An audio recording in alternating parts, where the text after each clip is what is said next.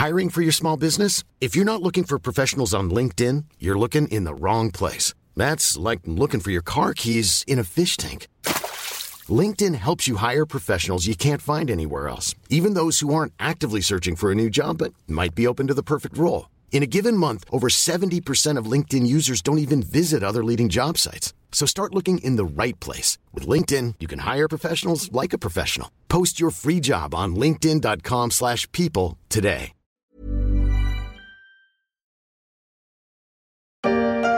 Moi, c'est Marine, euh, 34 ans, agricultrice et maman de deux enfants. On est installé en GEC avec Michel depuis le 1er janvier 2018 et on a une exploitation en zone de montagne, mais on a 80 vaches salaires conduites en race pure. Au Salon de l'Agriculture à la porte de Versailles à Paris, les yeux des badauds ne chercheront sans doute pas Marine, mais la vache qu'elle accompagnera cette année. Elle s'appelle Ovalie, une salers égérie du Salon 2023, une bonne marcheuse, docile ayant bon caractère selon ses propriétaires. Elle sera visible au hall 1 du salon du 25 février au 5 mars. Et quoi de mieux qu'une vache prénommée Ovalie pour vous parler de la mise à jour de la PAC.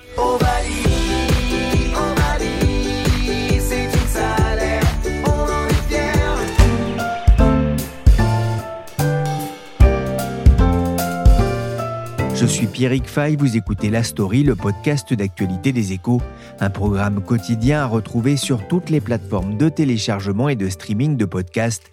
Abonnez-vous pour ne manquer aucun épisode.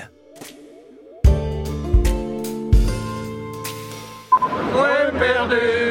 Allez les gars.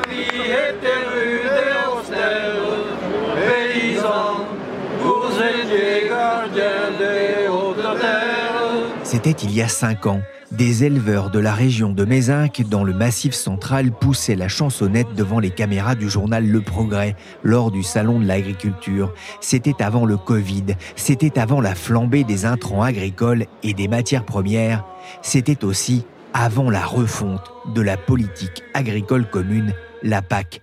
Depuis le 1er janvier, les agriculteurs européens font face à une nouvelle PAC pour au moins 5 ans, un chamboule-tout pour les aides agricoles. Qu'est-ce que cela change et l'agriculture européenne peut-elle se passer de la PAC? Autant de questions que j'avais envie de poser à mes invités à l'occasion de ce salon de l'agriculture. Bonjour Marie-Josée Cougar. Bonjour. Vous êtes spécialiste de l'agriculture aux échos. On va d'abord le rappeler, mais c'est quoi la PAC? La PAC, c'est un sigle, hein, déjà pour commencer, qui veut dire politique agricole commune. Ça fait fuir euh, beaucoup de lecteurs parce que c'est un. On a toujours l'impression que c'est extrêmement compliqué et ça n'est pas faux.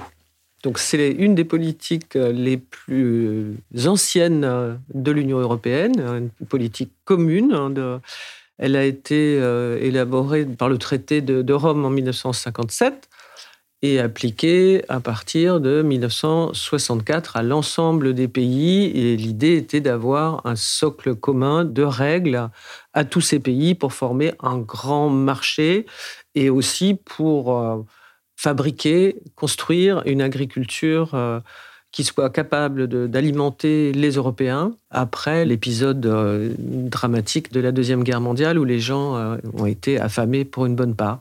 Voilà, donc c'était la mission qui avait été donnée à la politique agricole commune, c'était nourrissez euh, notre population et pour ce qui était des agriculteurs, on vous donnera les moyens de faire. Pourquoi la PAC est-elle justement si importante pour les agriculteurs? Elle est très importante parce que déjà elle définit, elle leur donnait une mission et ce côté euh, missionnaire a toujours été important pour les agriculteurs.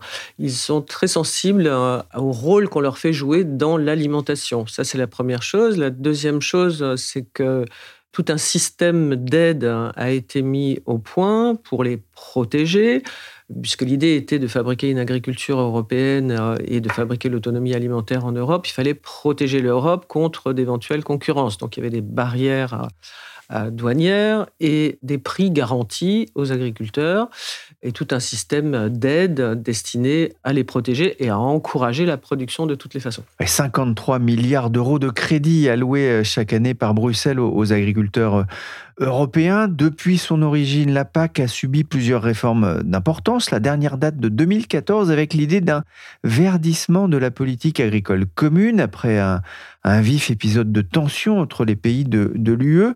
C'est cette réforme qui est entrée en application le 1er janvier. À quoi ressemble cette nouvelle PAC oh, Il faut bien se rappeler qu'en fait, la politique agricole commune est mise en place pour sept ans. Ça correspond aux exercices budgétaires de, l'Europe et elle est réformée tous les sept ans. Chaque fois qu'on commence à réfléchir à une nouvelle PAC, on s'affole. Les agriculteurs s'affolent, hein, tout le monde a très peur de, ce qui va se passer et au total, on va dire que la montagne accouche un peu d'une souris. La politique agricole commune n'est pas très profondément réformée elle est réformée un peu à la marge. Mais il y a eu plusieurs moments entre 1964 et aujourd'hui où il y a eu des réformes importantes, notamment celle de 92. Mais en dernier lieu, probablement, euh, le verdissement doit être euh, la dimension qui a apporté euh, le, plus de, nouveautés. Ça a créé beaucoup de tensions parce que derrière le verdissement, il y avait la réponse à une mise en accusation de, de l'agriculture et on a un peu montré du doigt, même beaucoup montré du doigt les agriculteurs comme étant des contributeurs à la pollution. Pollution de l'eau, pollution de l'air, via les pesticides, via les engrais. Donc de mettre ça par écrit dans une politique et de dire qu'on allait verdir, ça a créé d'abord des appréhensions et ensuite beaucoup de polémiques. Donc, on a verdi la, politique et on a décidé, enfin, toutes les instances européennes concernées ont décidé d'octroyer les aides aux agriculteurs en fonction de leur contribution, de leurs efforts à la protection de l'environnement. Parce qu'il faut bien se rappeler que quand on a, à partir de 64, quand on a demandé aux agriculteurs de euh, produire et de produire le plus possible, on ne s'est pas beaucoup, voire pas du tout, préoccupé de l'environnement. Et donc, on a fait des choses euh, qui étaient jugées nécessaires euh, pour augmenter les rendements. On a agrandi les champs, on a rasé les haies, on a abattu des arbres et on en a oublié des grands principes agronomiques de base.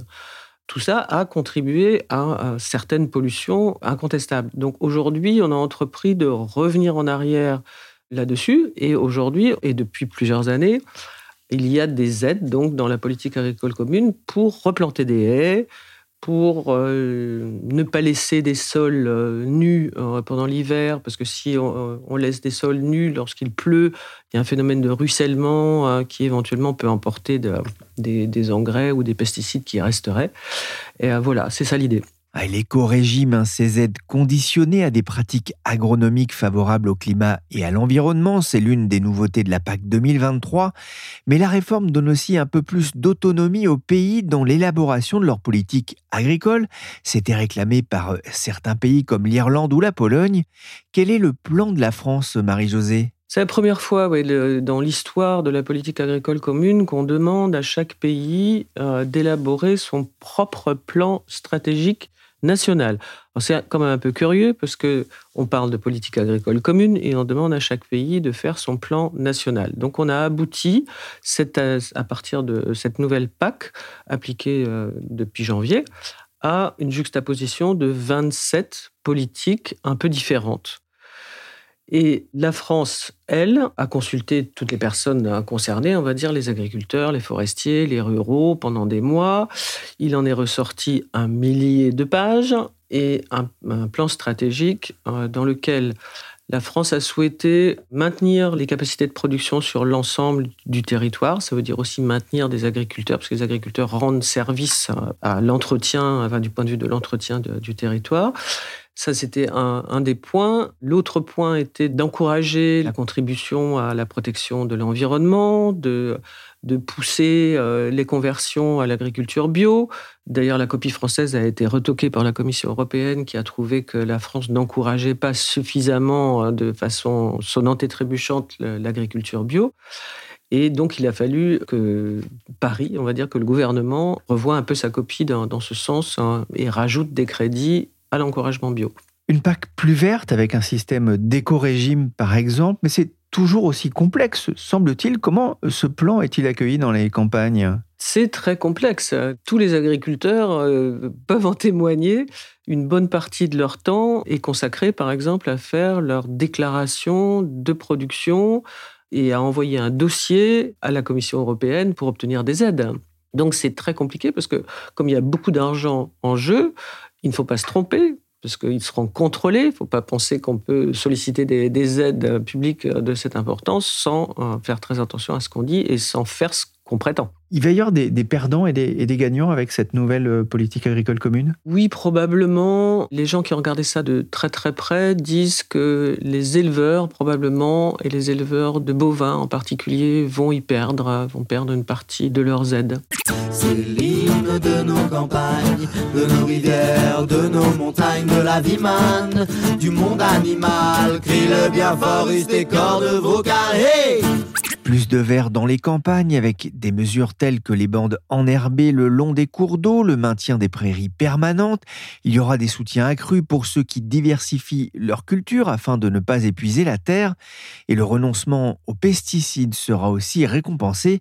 Mais Marie-Josée, comment l'Europe va-t-elle surveiller la bonne mise en application de ces plans? Alors ça, c'est quelque chose qui existe à vrai dire depuis assez longtemps et que le public ne soupçonne pas les terres agricoles sont photographiées par des satellites hein, dans le cadre du programme européen Copernicus. Hein, et donc, euh, ce programme-là fournit des images très précises, des images sentinelles, dont on dit que même si on les grossit, on peut voir l'épi de blé au grain près. Dans la terre, quand tombe un grain de blé, c'est l'espoir qui va bientôt germer. Au sillon s'abriter. Il attend les beaux jours de l'été. Le grain de blé vu du ciel, magie de la technologie, 27 politiques nationales. Peut-on encore parler d'une politique commune? Le cadre, le nom reste, hein. les principes, les grands principes restent, mais c'est vrai qu'on est entré dans une, une, phase très nouvelle dans la mesure où chaque pays a sa propre interprétation et ses propres euh, contraintes. Hein, et la France est toujours très très forte en matière de contraintes. Finalement, chaque pays peut introduire des distorsions de concurrence hein, avec ses voisins et ne donne pas les mêmes conditions euh, à ses agriculteurs. Salut mes petits cocolécos préférés. Aujourd'hui, j'ai mis ma jolie veste verte parce qu'on va parler nature et écologie. En effet, je vais tout vous dire sur la PAC. Ah oui, moi j'adore PAC. Non, non, on va pas parler de PAC, mais de la PAC, la politique agricole commune. La PAC expliquée avec humour dans les leçons d'écomonique de la Cité de l'économie. Elle est régie par trois grands principes, l'unicité des marchés, la préférence communautaire et la solidarité financière. Mais a-t-elle rempli son office? À 60 ans, la PAC a-t-elle payé En feuilletant un numéro récent des cahiers français intitulé L'agriculture à l'heure des choix, je suis tombé sur un article de Sophie Toyer et Pauline Lécole consacré à la PAC. Bonjour Sophie Toyer. Bonjour. Vous êtes chercheur en économie à l'INRAE. 60 ans après sa mise en œuvre, la PAC a-t-elle rempli son office? Oui, enfin, en tout cas, en termes des objectifs qu'elle s'était fixés par le traité de Rome, en 1957. Aujourd'hui, la PAC, elle distribue aux agriculteurs européens environ 50 milliards d'euros par an, 9 milliards pour la France. On est le plus gros euh, récipiendaire de l'aide européenne. Et les objectifs à l'époque, c'était d'atteindre l'autosuffisance alimentaire, euh, donc d'assurer l'autonomie euh, alimentaire européenne, d'augmenter le revenu des agriculteurs, euh, d'assurer une alimentation juste et à prix abordable pour les agriculteurs, et puis aussi, c'était pas dit comme ça, mais de contribuer à la reconstruction de l'Europe en libérant des bras, les bras qui étaient massivement dans le secteur agricole pour l'industrie en fait. Et de ce point de vue-là, elle a réussi au-delà de ses espérances deux chiffres qui sont assez marquants. Au sortir de la Deuxième Guerre mondiale, il y a à peu près 30% des actifs qui travaillent dans l'agriculture. Aujourd'hui, on est à 1,5%. Et euh, probablement dans les années 50, un agriculteur français, il était capable de nourrir à peu près 5 personnes en équivalent calorique qu'il produisait. Aujourd'hui, c'est entre, ça dépend des agriculteurs, mais en moyenne, c'est 60 à 80 personnes depuis le 1er janvier, de nouvelles règles s'appliquent pour bénéficier de ces aides. C'est une nouvelle donne pour les agriculteurs? Oui et non. La réforme qui démarre au 1er janvier 2023, ce n'est qu'une réforme parmi les autres. En fait, en gros, la PAC, elle se réforme euh, tous les 7 ans, voire un petit peu plus.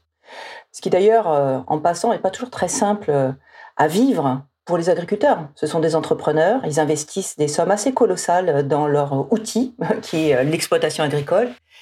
Et de voir les règles changer, les règles de soutien aux agriculteurs changer comme ça régulièrement, sans visibilité, la plupart du temps, c'est compliqué pour eux, ça c'est sûr. Il faut savoir que quand même les aides de la PAC, en moyenne, ça représente 60% de leurs revenus, mais pour certains secteurs de l'agriculture, c'est 130% en fait.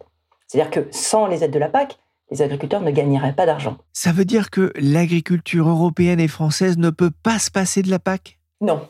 En tout cas, je ne pense pas qu'elle puisse le permettre dans l'organisation actuelle.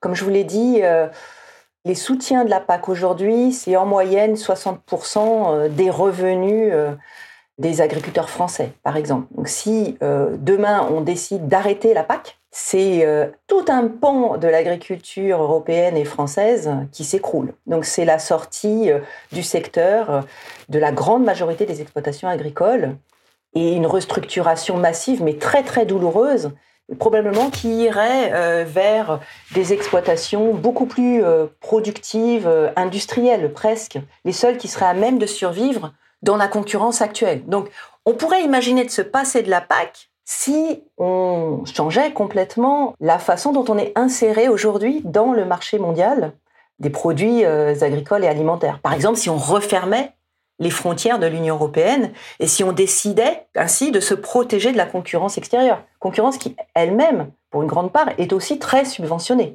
Voilà. Donc, on pourrait le faire. Alors, un exemple intéressant, c'est celui euh, des Britanniques, puisqu'ils sont sortis euh, de l'Union européenne. Bon, et une des raisons d'ailleurs pour laquelle ils sont sortis, c'est qu'ils n'appréciaient pas du tout euh, la PAC et qu'ils prétendaient vouloir faire mieux avec une politique agricole nationale. Alors ça sera intéressant de regarder comment ça va évoluer. Aujourd'hui, ils sont coincés au milieu du guet. C'est-à-dire qu'aujourd'hui, avec leur propre denier, c'est-à-dire l'argent euh, des contribuables euh, britanniques, ils financent une politique agricole qui ressemble encore beaucoup à la PAC actuelle parce que on peut pas du jour au lendemain démanteler le système sans créer une véritable catastrophe en termes de, de réorganisation. Maintenant, j'ai été regarder un petit peu, ils cherchent à euh, évoluer vers un système différent, mais qui sera encore euh, assez fortement subventionné d'une autre manière que la PAC. Sans ces subventions, en fait, les, prix s'envoleraient encore plus. C'est tout à fait exact. C'est-à-dire qu'on pourrait imaginer euh, de supprimer la PAC, comme je vous l'ai dit, probablement à condition de se protéger de la concurrence extérieure, donc de remettre des barrières euh, aux frontières, mais qu'aujourd'hui on n'a pas le droit de faire dans le cadre des accords qui nous lient à l'Organisation mondiale du commerce, et puis aussi à condition que les ménages européens acceptent de dédier une bien plus grosse part de leur budget à l'alimentation. Voilà. Or aujourd'hui, c'est pas le cas. Alors la PAC a été pensée, hein, vous le disiez, à l'origine en souvenir notamment des pénuries alimentaires nées de la Seconde Guerre mondiale. Les enfants nés entre 1943 et, 1950 ont parfois eu faim. Le spectre des pénuries alimentaires ressurgit avec la, guerre en Ukraine, même si euh, l'Europe pourrait être moins concernée. On est aujourd'hui, vous le dites, dans une logique de produire mieux, plus vertement, et pas de produire plus. Est-ce que ce n'est pas un tort? Non, personnellement, je pense pas. Je pense que euh, aujourd'hui, dans le monde, on produit plus euh, que ce dont on a besoin. Le problème, c'est le prix des denrées alimentaires. Bon, c'est sûr que euh, la guerre en Ukraine a, créé un choc sur les marchés mondiaux des produits agricoles et, et fait monter de manière, je dirais presque conjoncturelle en fait, les prix, mais pas euh, de manière euh, très structurelle en fait. Voilà. Donc aujourd'hui, on n'a pas véritablement besoin de produire plus pour assurer la sécurité alimentaire mondiale. Euh, il y a des vraies menaces à la sécurité alimentaire mondiale, c'est le changement climatique. C'est clair, et ça va arriver assez vite, mais pas la guerre en Ukraine. Et c'est vrai qu'il y a eu une petite euh, disposition réglementaire là, qui a été mise en place euh, l'année dernière au moment euh, de ce choc de prix où l'Europe a renoncé provisoirement sur deux ans à l'obligation de jachère de 3% des terres arables, qui avait été mise en œuvre, imposée par la PAC, pour justement améliorer le bilan environnemental de l'activité agricole. Parce qu'une terre en jachère, ça permet un petit peu de verdir l'activité agricole. Et donc, on a décidé que ces 3%-là, c'était 3% de terres arables perdues pour la production, un petit peu sous la pression des lobbies alimentaires et puis de certains syndicats agricoles. Mais ça n'a pas d'impact. Il y a un mal-être aujourd'hui euh, des agriculteurs à qui l'on demande de nourrir la population sans que ça coûte cher tout en préservant la planète, des injonctions qui semblent parfois contradictoires à l'image de ce qui se passe pour les producteurs de betteraves. Oui, c'est vrai, euh, je pense que les... la profession agricole euh, en souffre beaucoup. Elle a d'ailleurs même inventé ce mot de agribashing. Vous avez peut-être entendu parler de ça, hein, le fait qu'on dénonce les agriculteurs comme source de tous nos maux et d'un certain nombre de problèmes d'un certain nombre de problèmes environnementaux. Et ils ont raison de dire qu'on leur a beaucoup demandé dans le passé, on leur a envoyé des signaux, on les a beaucoup incités à produire davantage, à augmenter leur productivité, et donc à utiliser plus d'engrais, plus de pesticides, etc. Et aujourd'hui, on leur demande de faire l'inverse, sans pour autant leur donner tous les moyens d'accomplir cette transition-là. Donc euh, c'est sûr que c'est compliqué pour eux. Après, quand vous regardez dans les faits, Bon, là, je parle des agriculteurs en général, mais en fait, il y a différents types d'agriculteurs.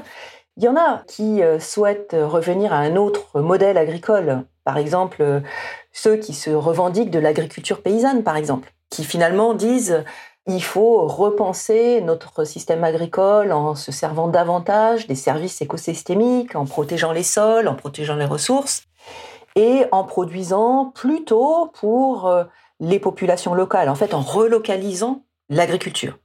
Et puis, vous avez d'autres agriculteurs qui sont sur un mode plus productiviste, plus industriel d'ailleurs, souvent sur des filières longues, exportatrices, et qui, eux, défendent la vision d'une agriculture européenne nourricière du monde, finalement. Et euh, la question euh, pour la société, puis pour les décideurs publics, c'est de voir comment on réconcilie ces deux modèles. Je ne suis pas sûre qu'on puisse décider qu'on choisit l'un ou l'autre. Peut-être il faut les faire coexister et aider ceux qui sont euh, dans les modèles qui ont le plus d'impact négatif sur l'environnement à limiter au maximum euh, l'impact qu'ils ont. Parce que cet impact-là, qui est aussi le nôtre, qui est aussi celui des consommateurs en fait. Hein. On dit toujours l'impact des agriculteurs, mais en fait, quand on choisit de consommer un produit issu de cette agriculture euh, très productiviste, ou industrielle, quelque part, on est aussi responsable que l'agriculteur qui a fait croître le blé, de la pollution et donc aussi des coûts induits par cette pollution sur notre santé, euh, euh, sur la biodiversité et sur notre environnement. Merci Sophie Toyer, chercheur en économie à l'INRAE, que l'on peut retrouver sur Internet sur le site CAPEY, C-A-P-E-Y-E, -E, un site pour tout savoir sur la PAC. Et merci à Marie-Josée Cougar, journaliste aux échos. Je vous donne rendez-vous très vite pour parler d'un autre sujet lié à l'agriculture. On parlera des bœufs qui sont de moins en moins nombreux. Cet épisode de la story a été réalisé par Willy Gann, chargé de production et d'édition Michel Varnet.